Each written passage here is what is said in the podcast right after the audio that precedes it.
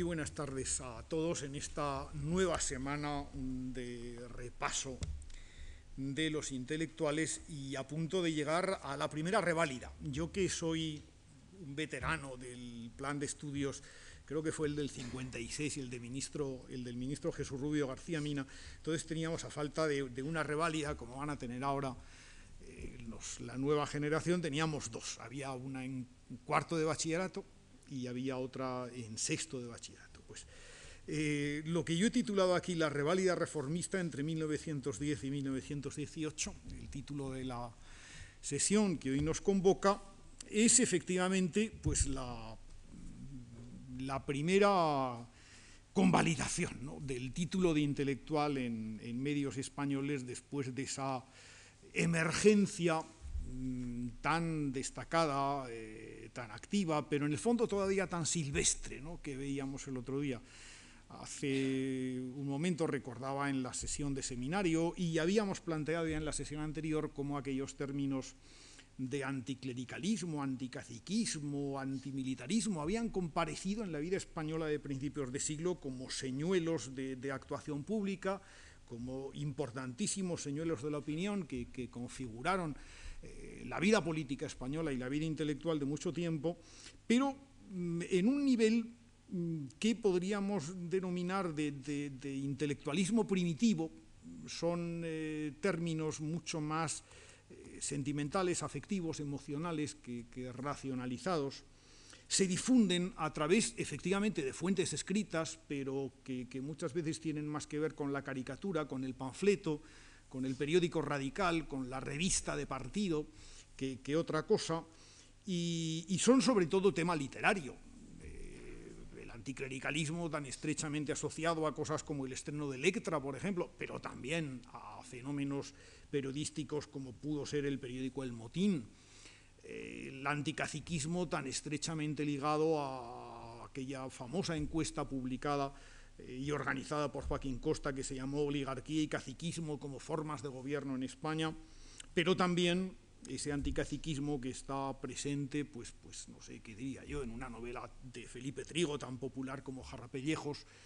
o el antimilitarismo que, está obsesivamente presente en tantas y tantas eh, manifestaciones de queja y de protesta contra el sistema de quintas, eh, contra la inflación de la oficialidad y sobre todo el generalato, o, en la protesta reiterada por los fracasos coloniales, ya sean los del 98 o los que se repetirán en Marruecos hasta el gran desastre anual en 1921.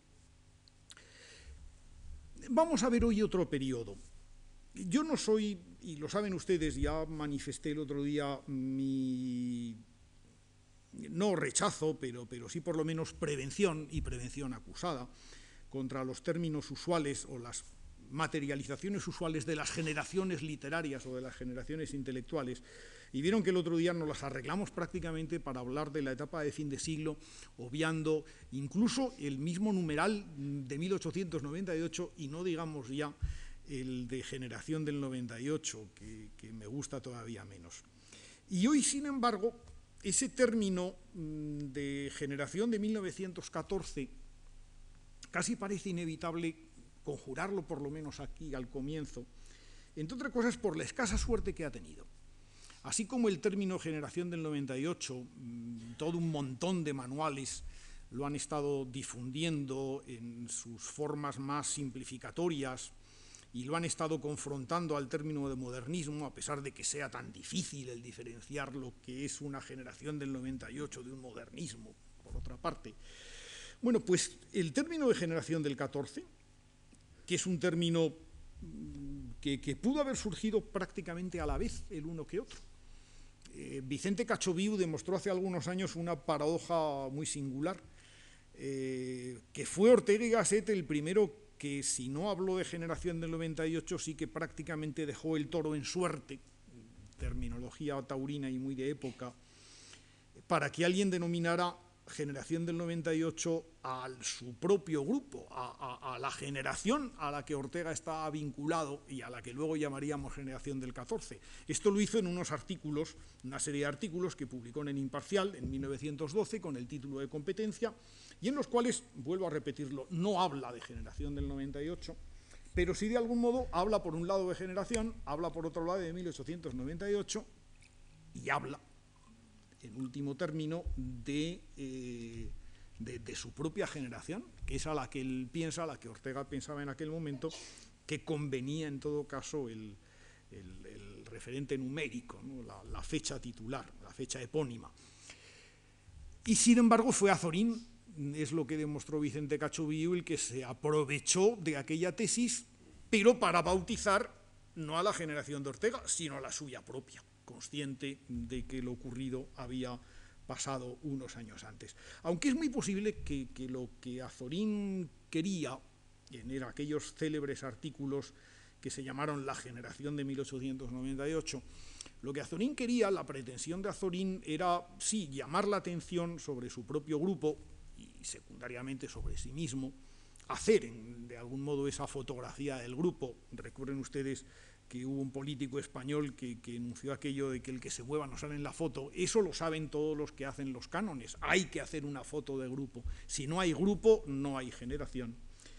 Bueno, pues Azorín quería poner delante a los de su grupo, pero seguramente tampoco le hubiera importado que, bajo el nombre de 98 se hubieran incluido mm, más jóvenes y a lo mejor más viejos. decir, que, que seguramente Azorín pensaba simplemente en capitanear y organizar un movimiento de modernización español en 1913, pero llamándole del 98. Sin embargo, con el tiempo, con el tiempo hemos venido a establecer esa distinción de eh, los del 98 para referirnos a los que tenían la veintena y algo más, casi la treintena, en 1898 y trasladar y hablar de generación de 1914 para los que cumplían la treintena precisamente en las vísperas o en las inmediaciones de 1914. Pero así como el término generación del 98, les decía, ha tenido una extraordinaria difusión y ha gozado de una general eh, de un uso general desde, desde la fecha en que compareció públicamente, desde 1913, ese término de generación de 1914 o generación del 14 es un término poco usado, tan poco usado como pueda serlo entre nosotros ese término novecentismo que se quiso aclimatar inútilmente, proveniente del catalán, pero a través de un término que originariamente es italiano y que no ha tenido tampoco ningún éxito. Y es curioso. Eh, sin embargo, mm, y ahí viene el motivo de mi curiosidad, si hay un periodo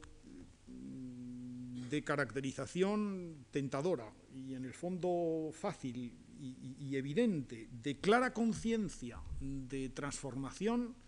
es precisamente el tiempo español que va mm, de 1910 a 1918, el que hemos señalado precisamente como marco temporal de nuestra excursión de hoy y que correspondería en definitiva a esa generación de mala suerte, esa generación de 1914, o, al término que ustedes quieran. Eh, no ha prevalecido de una manera casi oficial ningún término y, sin embargo, pocos periodos más coherentes, más claros que, este, que este momento histórico. Para que vean ustedes que, era muy clara, además, a sus propios protagonistas el que se movían en un tiempo de certezas y, en un tiempo además de, organización, eh, traeré simplemente a colación dos textos que tienen que ver de nuevo con nuestra definición de los intelectuales. Uno de ellos es una novela de Ramón Pérez de Ayala, un personaje muy idóneo a los efectos generacionales, porque nació en, en 1880 y por consiguiente pues, sería encajaría perfectamente dentro de, la tipología de 1914. Un hombre que, se inicia literariamente o por lo menos su primer gran proyecto literario, es un proyecto de gestación lenta, porque él lo tiene más o menos claro, lo sabemos por una carta que escribió a, un amigo suyo, a un pintor granadino, que hacia 1905 a primeros de 1905 tenía bastante clara la idea de escribir una serie de novelas. Él primero había querido escribir una, pero luego saldrían varias. Eh, pensaba que más o menos vendrían a definir la historia de un joven de su tiempo, de un joven que toma posesión de su tiempo. Las novelas efectivamente empezarían pronto. Aquella novela que él pensaba escribir en 1905 con el título de Puesta de Sol acabó siendo Tinieblas en las Cumbres y se publicó en 1908. Inmediatamente siguió eh, a esta novela de formación, digamos, donde el talante de un joven de provincias lleno de sensibilidad, lleno de deseos y deseos eróticos, entre otros deseos, naturalmente, eh, pues hace una violenta crisis personal, o padece una violenta crisis personal. Eh, el pasado de este muchacho se arrastraría en la novela siguiente, AMDG, La vida en, un colegio de jesuitas, que se publica al año siguiente o dos años después, en 1910, donde nos zambullimos en la, niñez, en la primera adolescencia de Alberto Díaz de Guzmán. Eh, posteriormente, la historia de Alberto Díaz de Guzmán encontraría remate en La pata de la raposa, cuando este muchacho logra desprenderse de toda la serie de el cascarón de lo provinciano, de una excesiva emotividad, etcétera, y encontrar, en definitiva, en un ideal estético y en un ideal vital, una forma más estable de vida. Pero en 1913, mm, Pérez de Ayala publicaría la última novela del ciclo, que en rigor es un excurso en el marco de la tercera novela, de La pata de la raposa. Eh, hay un momento en La pata de la raposa en el que Alberto Díaz Guzmán dice que va a pasar una larga temporada en Madrid, en la pata de la raposa pasa esa temporada y regresa de nuevo a su tierra, Asturias, pero ese periodo eh, madrileño es el que desarrollaría troteras y danzaderas con un claro objetivo. El claro objetivo de situar, dejando a Alberto Díaz de Guzmán como una suerte de testigo de fondo, de testigo de los acontecimientos, de situar el eh, planteamiento los planteamientos sociales, políticos, intelectuales de la España de 1910, que es en definitiva lo que esta novela nos plantea. Dar toda una serie de salidas donde en definitiva eh, la tesis del autor que Alberto Díaz Guzmán encarna vendría a ser más o menos la siguiente. En un país donde está en marcha o está presente una sociedad y un Estado inermes, anémicos, etcétera, donde hay presente un proceso regeneracionista eh, basado fundamentalmente en la moralización de la vida política, en la necesidad de crear un nuevo ideal político, donde está también presente, por otro lado, un eh, espeso movimiento anarquista romántico, pero que, que, se gasta pues, muchas veces en la destrucción de símbolos y en, las grandes palabras y en los grandes proyectos utópicos, pero no en lo real, posiblemente lo que él piensa es que lo que falta es un verdadero proyecto de educación estética. Lo que los españoles necesitan, viene a pensar Alberto Díaz de Guzmán y Ramón Pérez de Ayala, eh, pues es eh, educar su sensibilidad, hacerse de otra manera, ver las cosas con simpatía, Mm, ver las cosas con, amor y con cariño y, reformarlas. Porque hay todavía un último proyecto que también asoma, el de los jóvenes que piensan que toda la solución del país está en convertir al país en un país europeo. Y de esto precisamente trata el final de Toteras y Lanzaderas, que, les leo porque tiene muchísima gracia.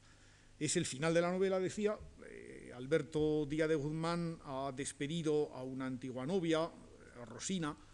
que, se acaba de reconciliar con, su compañero, que es un trapecista que trabaja en un circo, ella misma ha llegado a ser una cantante famosa. Bueno, pues los acaba de despedir a los jóvenes con cierta melancolía y se encuentra con un joven de la mesnada de Tejero, dice, Tejero en la novela es Ortega y Gasset,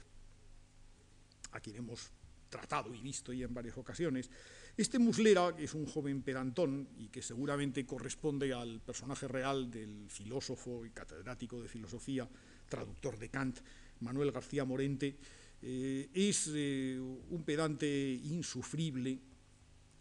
que le recuerda en su conversación a Alberto Díaz de Guzmán eh, que, el país español es invivible. Debe ser tan invivible que, como el propio Alberto de Guzmán observa divertido,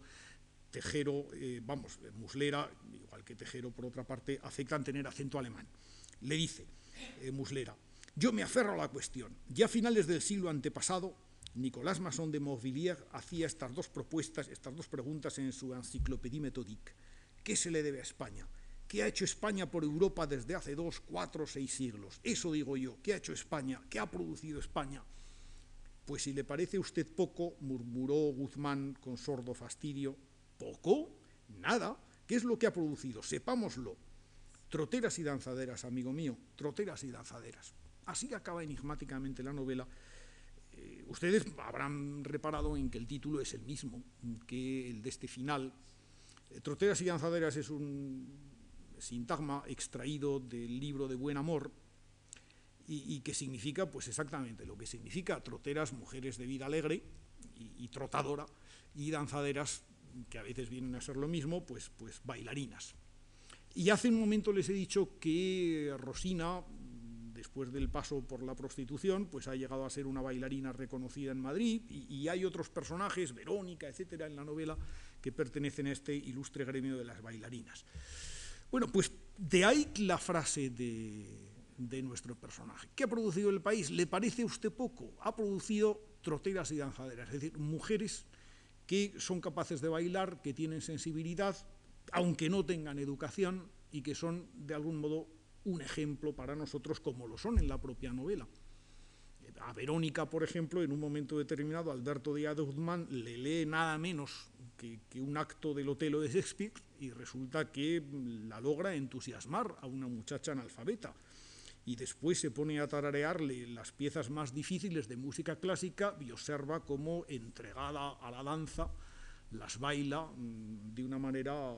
perfecta, como si fuera una suerte de, Isadora Duncan. Bueno, pues frente a esa idea de, o a esos proyectos intelectuales que, vemos sucederse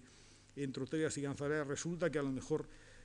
paradójicamente, el único y verdadero proyecto del país es una mm, urgencia de reeducación estética de todos, y a lo mejor el mejor ejemplo de esa educación estética son las bailarinas del momento. La cosa venía de atrás. ¿eh? Ya en 1904, Ayala, con seudónimo, Melitón Pérez, había publicado en la revista Alma Española un artículo que se titulaba Educación Estética Baile Español, donde venía a sugerir lo mismo,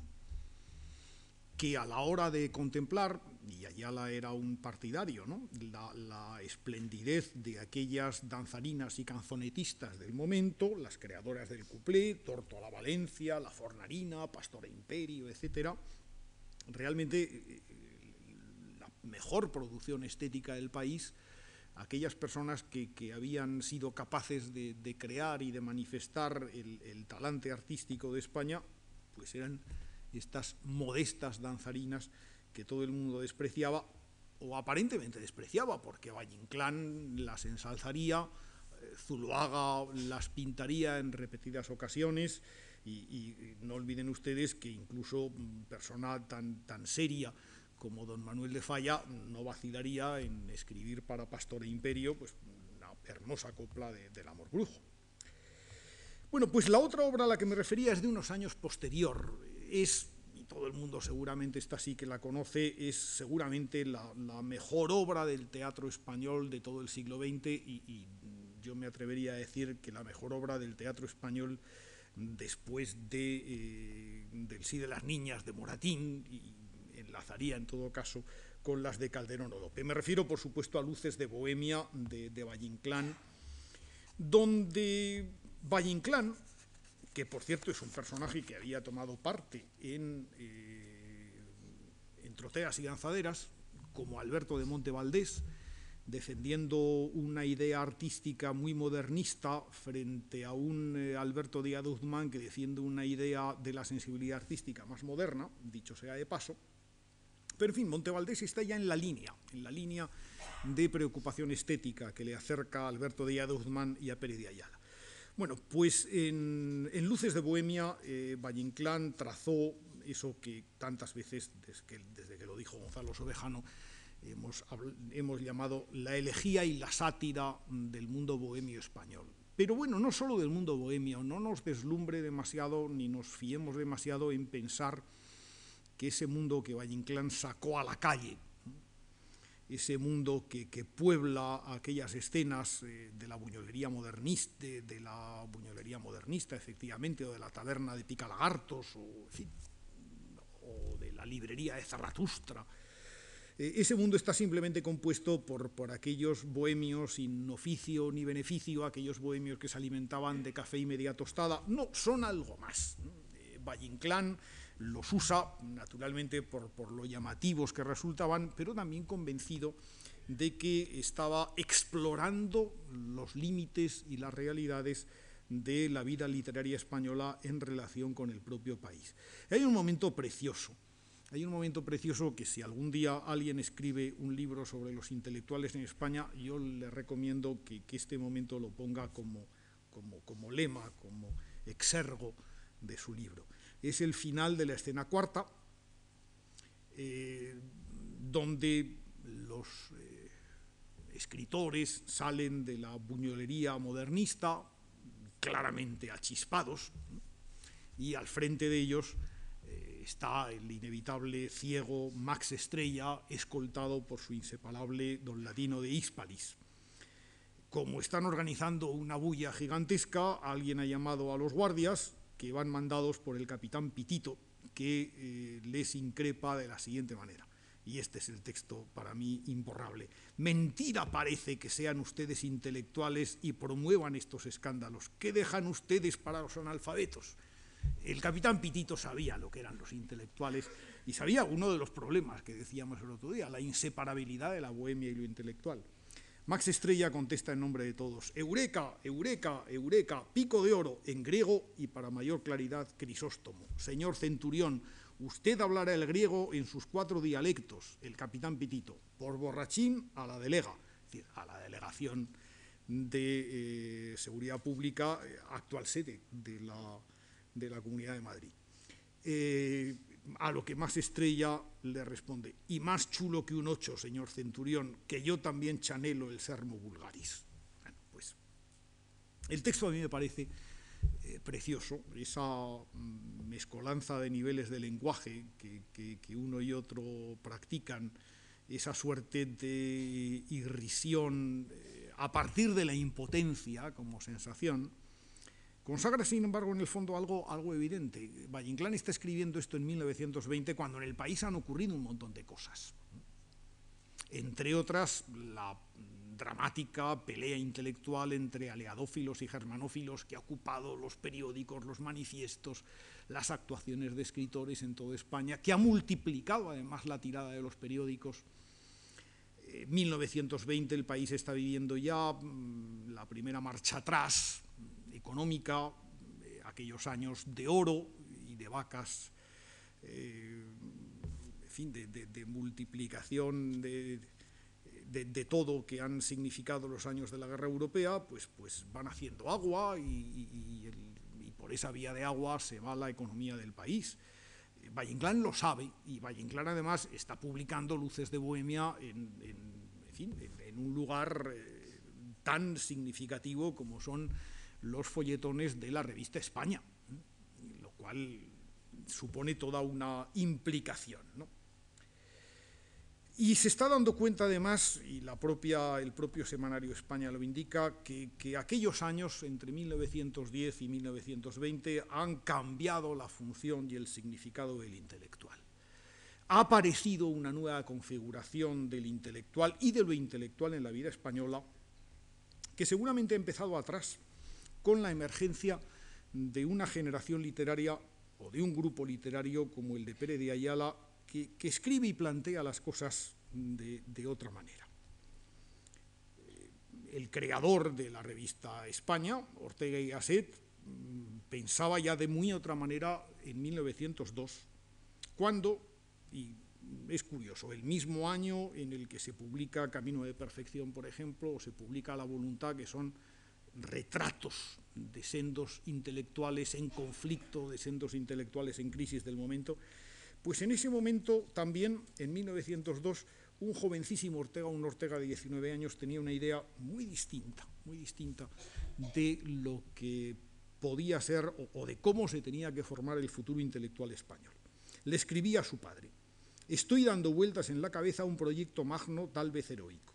Cierto que no tendré fuerza de voluntad suficiente para llevarlo a la práctica y que de otro lado es muy atrayente el poder ganar, desde luego, bastante dinero y obtener pequeños triunfos brillantes. Pero helo aquí, el proyecto. Tengo 19 años. Estaba estudiando en aquella sazón Derecho en, en la Universidad de Deusto. Tengo 19 años, con tres más puedo ser ingeniero mecánico, añadiendo otro ingeniero electricista, con otro químico, con todos industrial.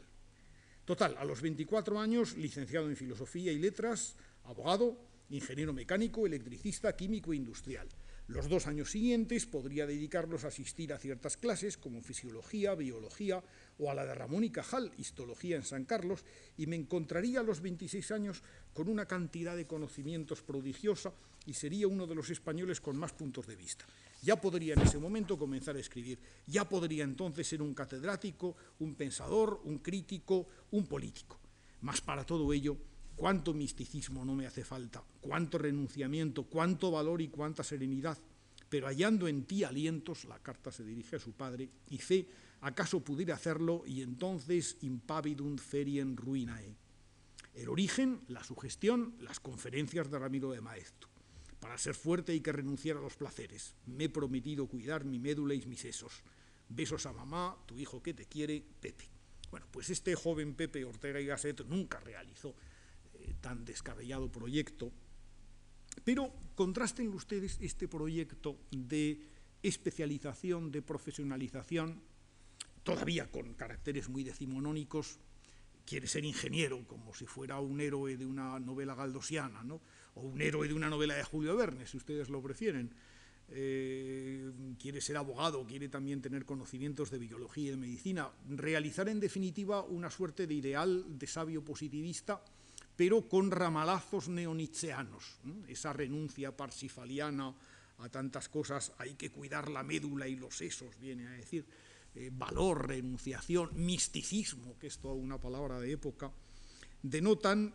denotan la inmadurez, naturalmente, de, de Ortega,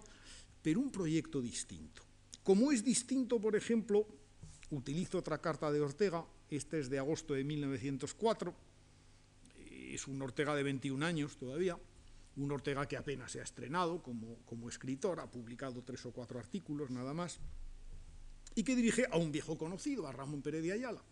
Un Ramón Pérez de Ayala que está, ni siquiera ha concebido todavía ese magno proyecto también que decíamos antes que iba a llevar a efecto, que es retratar la constitución y la formación de un joven de su edad en la España de su tiempo y, y, y el hallazgo de un espíritu nuevo a través de la educación estética.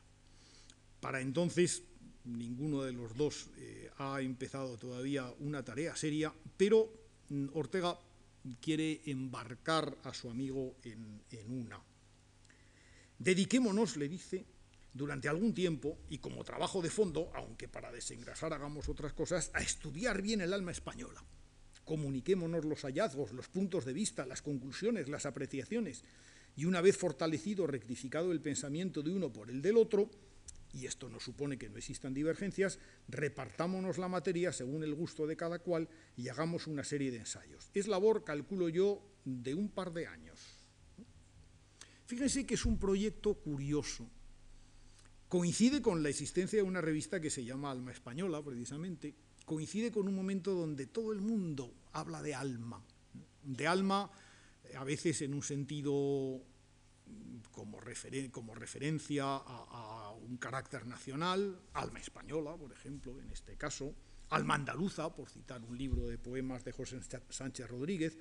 a veces como referencia a ese oscuro mundo del yo, donde la visión de lo exterior y, la conciencia de lo propio, la conciencia de mismidad se unen, alma en boca de Manuel Machado, o las galerías del alma, que se inventa en estas fechas también Antonio Machado, su hermano, vendrían a designar más o menos eso. Alma vale muchas veces también por inspiración o por eh, la imagen admirativa que nos suscita la contemplación de un ser humano, Almas de Violeta, titularía Juan Ramón Jiménez uno de sus primeros libros, asociando, por otro lado, un color, una sensación. Vivimos en épocas de sensaciones, de impresiones,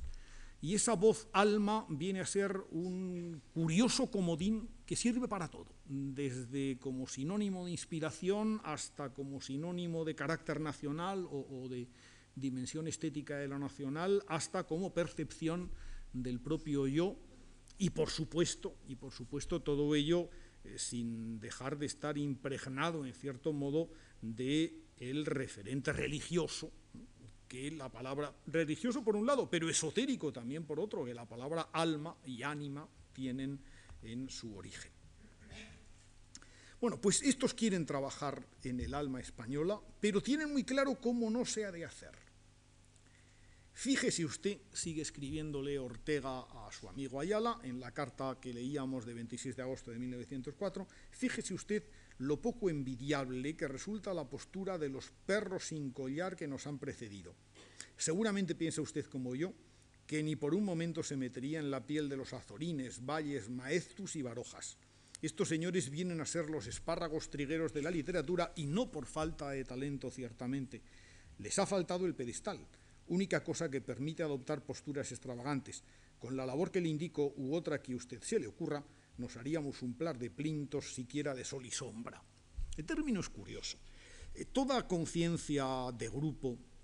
eh, se apoya naturalmente en el recuento de efectivos alrededor, pero también se apoya en el recuento de efectivos hacia adelante y, naturalmente en situar a alguien en su lugar. En este sentido, es evidente que los que habían descubierto por primera vez el alma española, el paisaje español, tantas cosas que eran importantes, eran los espárragos trigueros o los perros sueltos sin collar, de los que hablaba eh, Ortega. Pero lo que también es patente es que Ortega piensa que ellos lo van a hacer bastante mejor. Y los van a hacer bastante mejor porque les ha faltado el pedestal o ese plinto de sol y sombra que piensa que pueden tener sus nuevos ensayos. ¿Qué es lo que les ha faltado? Bueno, pues seguramente una evolución de aquello que en 1902, de aquel proyecto profesional que planteaba en, 1902 eh, Ortega a su padre, a Ortega Munilla, como eh, proyecto de su vida. Es evidente que las circunstancias acompañaban a ello. A la altura de, de 1910, de 1912, de 1913, cuando esta gente va a desembarcar en la vida activa española, se ha producido un acontecimiento político que a mí me parece que, de forma muy decisiva va a cancelar y a envejecer bruscamente todo el periodo radical, bohemio, revolucionario que se había vivido hasta ese momento. La Semana Trágica es no el único, pero sí que seguramente el más significativo de los motines políticos en los que se alían ingredientes que hemos conocido anteriormente, se alía el antimilitarismo, que es el origen, el elemento de motivación del problema. La Semana Trágica arranca en Barcelona precisamente en el momento en que eh, tropas de refresco catalanas son embarcadas hacia África para remediar el desastre del Barranco del Lobo, que se ha producido poco antes. Este embarque genera unas protestas populares que con los días van adquiriendo dimensiones de un motín, dimensiones de un motín que en gran medida va a buscar su referente político en un partido que sin embargo no estará por la labor, mm, que, ha contribuido muy mucho a la creación del clima, pero que mm, buscará excluirse de cualquier responsabilidad, que es el Partido Republicano de la RUX, uno de los fenómenos más singulares de alfabetización política de una sociedad urbana en la España de principios de siglo. Y por otro lado, este movimiento derivará, desembarcará de una manera que puede parecer inopinada, pero no tanto para quien hubiera leído la propaganda republicana de los años anteriores, desembarcará en un movimiento de carácter anticlerical que si por un lado apunta a, responsabilidades y, situaciones muy concretas de la vida social española de aquel momento, también seguramente enlaza con toda una tradición de anticlericalismo popular español que viene desde muy lejos, que alguien incluso remontaría al siglo XV o al siglo XIV, pero que ciertamente ya en el siglo XIX había tenido amplias manifestaciones y hasta si me apuran en el siglo XVIII, donde no hay motines anticlericales, pero donde la literatura popular registra toda una literatura de descalificación y burla de frailes y monjas de una manera sistemática. Todo ello desembarca en una semana de espanto en Barcelona, la semana trágica, no demasiado trágica en punto a consecuencias fatales, puesto que los motines, los incendios de conventos y de colegios no generaron víctimas, afortunadamente, pero cuyas consecuencias en la represión, pero sobre todo en la rectificación de trayectorias políticas fueron extraordinariamente importantes. Generan, en primer lugar, eh, el eclipse de cualquier movimiento de carácter insurreccional. Ni un solo partido político serio puede ya, a partir de entonces, plantear la, insurrección general, eh, ni mucho menos una suerte de toma directa del poder, que nadie pretendió, por otra parte, en los días de la Semana Trágica como ideal político. Pero, por otra parte, genera mm, eh, la búsqueda inmediata y rápida de mm, el desembarco eh, en las tierras más propicias del reformismo, en planteamientos menos radicales, en una alianza de grupos que es en buena medida lo que políticamente se va a vivir en los años siguientes. Desde la izquierda que se agrupa en la conjunción republicano-socialista, donde por primera vez el Partido Socialista Obrero Español va a acceder a participar en los procesos electorales, hasta eh, grupos extendidos del Partido Liberal que van a buscar en el Partido Reformista, que se crea también por estos años, la posibilidad de una corriente de opinión que, eh, al margen de los partidos tradicionales, renueve la tradición eh, radical, pero una tradición radical sin, sin excesos del momento. En todos los órdenes se nota esto. Incluso en el, en el, propio movimiento universitario se ha notado en años anteriores. Eh, la protesta universitaria no existió en 1898 prácticamente, cuando Joaquín Costa eh, reclamaba, entre otras de las propuestas de la Unión Nacional, la drástica reducción de las universidades españolas y su sustitución inmediata por escuelas de comercio y otros organismos de carácter práctico, no salió una sola protesta de la Universidad Española. Antes bien, las personas más decentes de la Universidad Española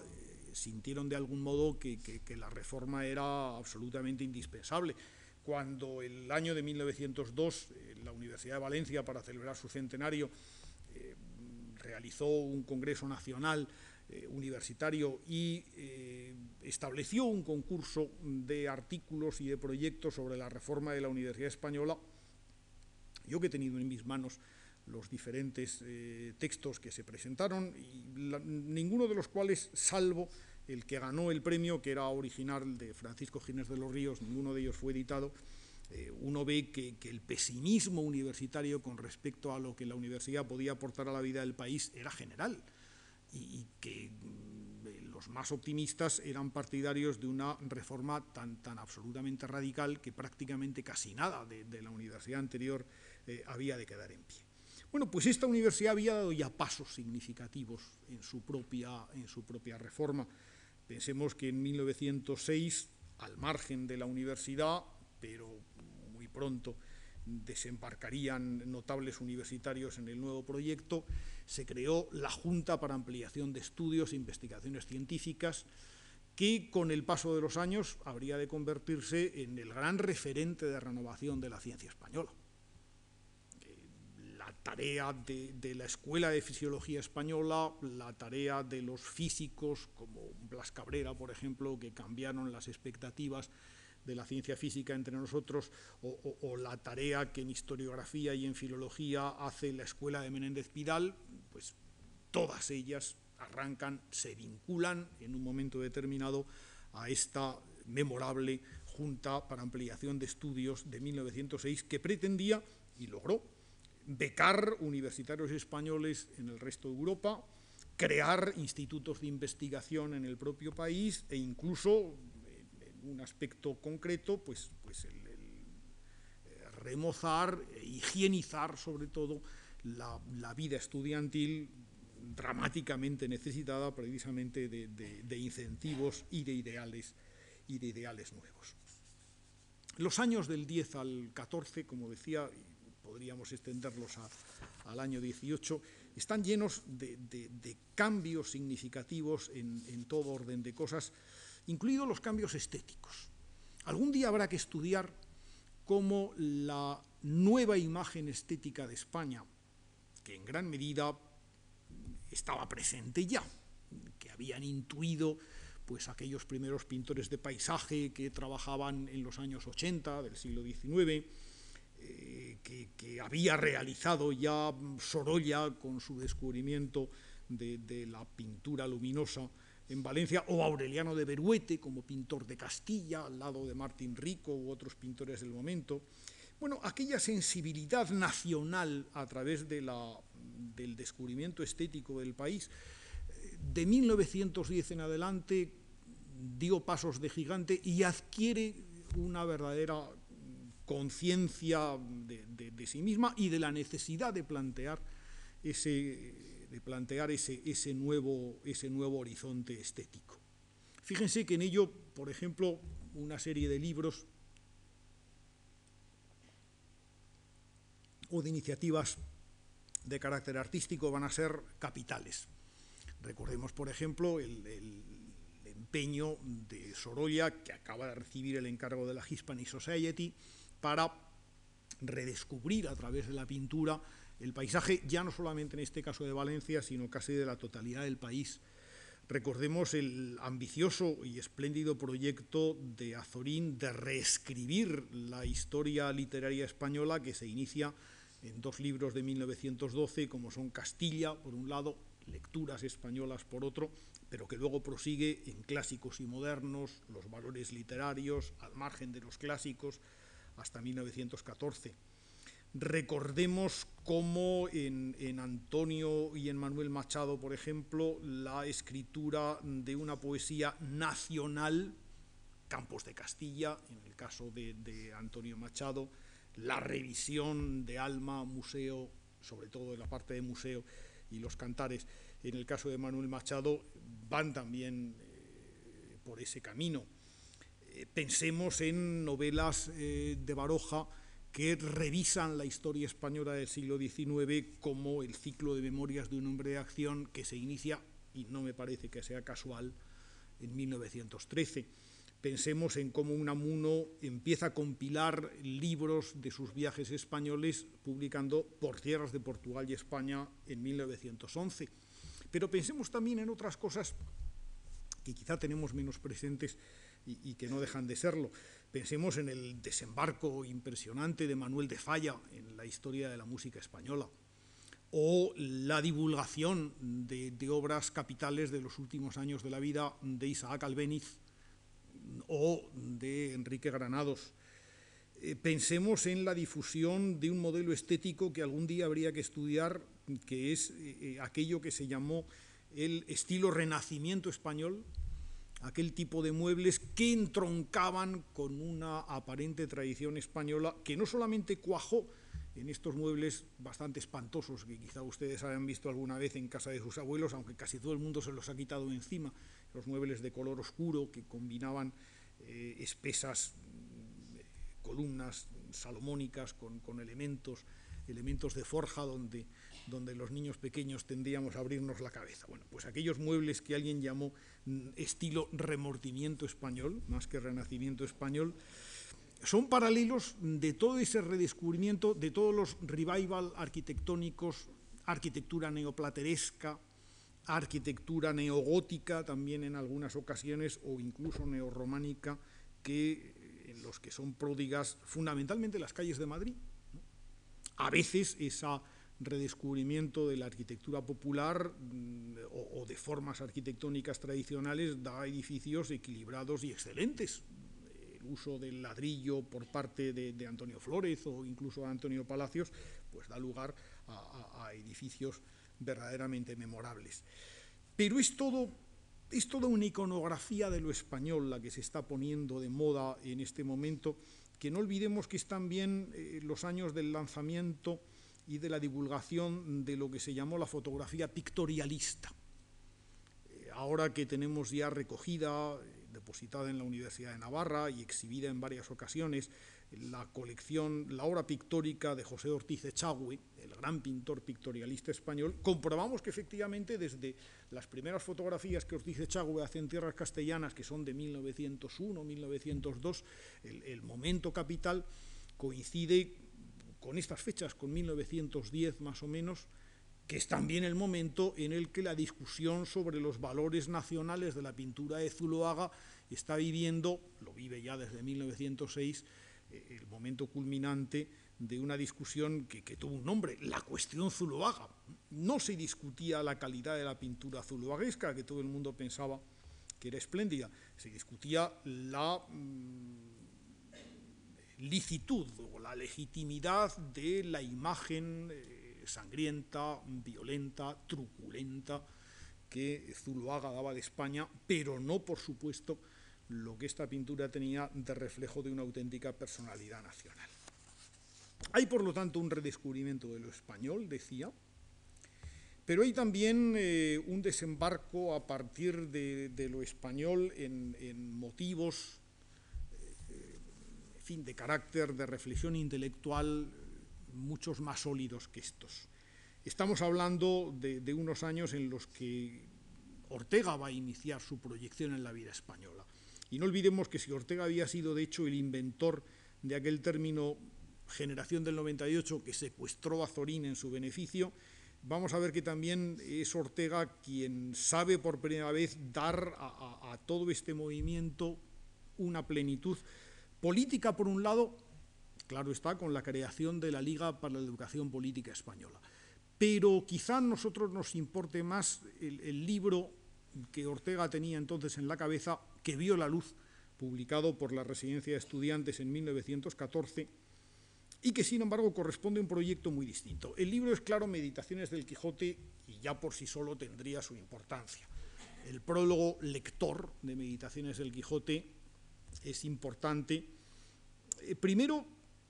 por esa apelación que, Ortega hace desde un principio al lector como parte de su libro, al lector español como parte de su libro. Segundo lugar, por la profesión de fe que entraña su final, esa profesión de fe española que Ortega hace al final diciendo que su libro es materia española y, deseo de llevar a, España a su verdadero autoconocimiento. Por la profesión de en fin, de, estado profesional que hace también en su comienzo, cuando Ortega se define a sí mismo como filósofo impartibus infidelium, es decir, de hombre que está dispuesto a, arriesgar su condición profesional explicándola a unos españoles que son todavía legos en esa cuestión de la filosofía, y después por el, espléndido, el divertido eh, momento en el que Ortega interpreta de algún modo todo lo que ha venido ocurriendo como una necesidad de que los españoles se fijen en las cosas que hay alrededor, que dejen de vivir abstraídos en, utopías, en grandezas o en, ideas absurdas. Lo mismo que había discutido un Alberto de Monte Valdés, que es Valle Inclán, con Alberto Díaz de Guzmán, que es de Ayala en troteas y danzaderas frente a un Monte Valdés que pensaba que el estado de creación estética es una suerte de estado de embriaguez natural eh, frente a un Valle Inclán que pensaba que, la expresión artística es la obediencia a una especie de voces innatas, que utilizara lo popular precisamente como motivo. Bueno, pues cuando Ortega nos dice que los españoles deben tener atención a las cosas, saber, famosa frase que todo el mundo conoce, que yo soy yo y mis circunstancias y que las circunstancias son las que me hacen y que por lo tanto hay que tratar a las cosas con el cariño y con el fervor de eh, los copartícipes de nuestra tarea del futuro, Ortega da una dimensión filosófica a toda una reconquista de una dimensión intelectual del problema español que se está produciendo en estos años. Pero eso es más evidente en algo que, ese prólogo lector nos dice de una manera eh, simplemente incipiente. Eh, todo el mundo lo habrá leído y recordará eh, que ese prólogo pertenece a un libro que iba a ser mucho mayor. Meditaciones del Quijote es un libro que se quedó en su primer volumen, Meditación preliminar y Meditación primera, no tiene otras, y que sin embargo Ortega habla en el prólogo lector de otras meditaciones que aparecerán en volúmenes sucesivos. Inman Fox, uno de los mejores conocedores del periodo, descubrió hace unos años eh, un esquema, una nota manuscrita de Ortega de, 1912, que ha contrastado que tiene un índice de lo que podría ser eh, la composición, el proyecto que Ortega tenía de sus primeras meditaciones del Quijote y la que luego apareció comentada en el prólogo y también en la contraportada de la primera edición, la de 1914. Pues es curioso, fíjense, en 1912 la nota manuscrita que Ortega tenía, que era un índice de su futuro libro, incluía Pío Baroja, Anatomía de un, alma dispersa, que está también, y con el mismo título, Pío Baroja, Anatomía de un alma dispersa, en la contraportada. Eh, Ortega escribió efectivamente este artículo sobre Baroja, particularmente interesante porque es toda una toma de posición frente a un Baroja que es precisamente lo contrario de lo que Ortega proponía, es decir, el hombre que ve la realidad no tal como es, sino a través de su reflejo en sí mismo en una suerte de permanente pelea hostil con ella. Segundo artículo del texto de 1912, Introducción al idealismo, algo que Ortega, sin embargo, no escribiría jamás, pero que anunció repetidas veces. Tercero, el greco o un poco de materia puesta a. Tampoco Ortega escribió nunca del greco. El greco lo acababa de descubrir Manuel Bartolomé Cosío, 1905 había publicado aquella espléndida monografía sobre el greco, lo había puesto de moda Rusiñol y el modernismo catalán. ¿Qué hubiera dicho Ortega del greco? ¿Cómo lo hubiera confrontado con su predilecto que ya era Velázquez entonces? No lo sé, pero no deja de ser curioso que el artículo siguiente, Azorín Primores de lo Vulgar, existió mucho más adelante. En 1915 lo escribió. Luego vendría otro artículo, La estética de Miocid. Todos estos figuran también en la contraportada de 1914. Uno desaparece de la portada de 14, pero está aquí el mago del norte, Juan Jorge Hamann, lo cual quiere decir que, Ortega quería hablar de este creador pensamiento idealista alemán eh, que, luego va a generar en buena medida el nacionalismo y el simbolismo. Imitación de Goethe es un artículo que efectivamente debe tener que ver con el que en 1914 anunciaba con nuevas vidas paralelas Goethe y Lope de Vega, por cierto. España y la revolución de la competencia, que indiscutiblemente deben ser aquellos artículos donde dio la idea de generación del 98, cómo Miguel de Cervantes solía ver el mundo, Paquiro o las corridas de toros, también está, ensayo sobre la limitación y meditación de las danzarinas, que también están en el otro texto de 1914. El libro hubiera sido divertidísimo. Fíjense que, que en los dos casos la variedad de los temas Mm, tiene mucho que ver, pues unas veces con lo que Ortega iría escribiendo después.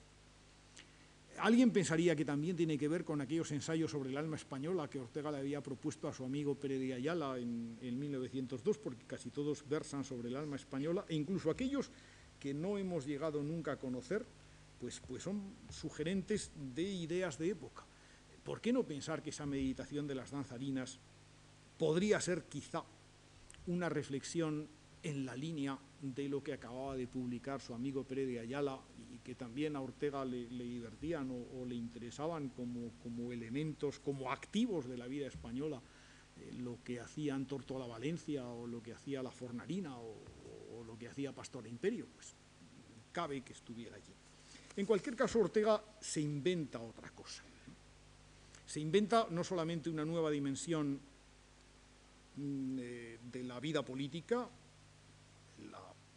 creación de esa eh, nueva plataforma política y posteriormente de la revista España, en 1915 van por ese camino, sino que además inventa mm, un nuevo sistema eh, nacional donde valores estéticos, al lado de valores éticos, van a ocupar ya un, lugar diferente. Hemos encontrado ya una plataforma nueva y, seguramente también mm, esto nos habla con mayor o menor elocuencia de una expectativa de público nuevo. Es indudable que ese público radical, ese público popular bastante indefinido, ansiosamente buscado en los años anteriores, eh, ha debido cobrar ya realidad en forma de un público de clases medias urbanas organizadas que es ciertamente al que estos años, que son de expansión económica, por otra parte, de 1900 a 1918, ese mundo al que los escritores se, dirigen. Pensemos que también es el mundo de la guerra europea, del 14 al 18. Es un mundo de cambios acelerados, la mayoría de los cuales ocurrieron en España. Eh, todavía no tenemos entre nosotros una monografía mm, que, con la misma solvencia con la que hace ya años se estudió la repercusión económica de la guerra europea, estudia la repercusión ideológica de la guerra entre nosotros. Ese espléndido trabajo que José Luis García Delgado y, Santiago Roldán hicieron con respecto a, las repercusiones económicas de la guerra europea, demostrando que fue el momento capital de constitución de la nueva industria española y de la acumulación bancaria, seguramente si lo planteamos a través de la batalla de aliadófilos y germanófilos, veremos que tuvo mucho que ver con esta maduración acelerada mm, del mundo intelectual español. El día que viene iremos a otro episodio ya después de este impacto de la Primera Guerra Europea y de nuevo nos encontraremos con un Ortega y algo más diferente. Muchas gracias.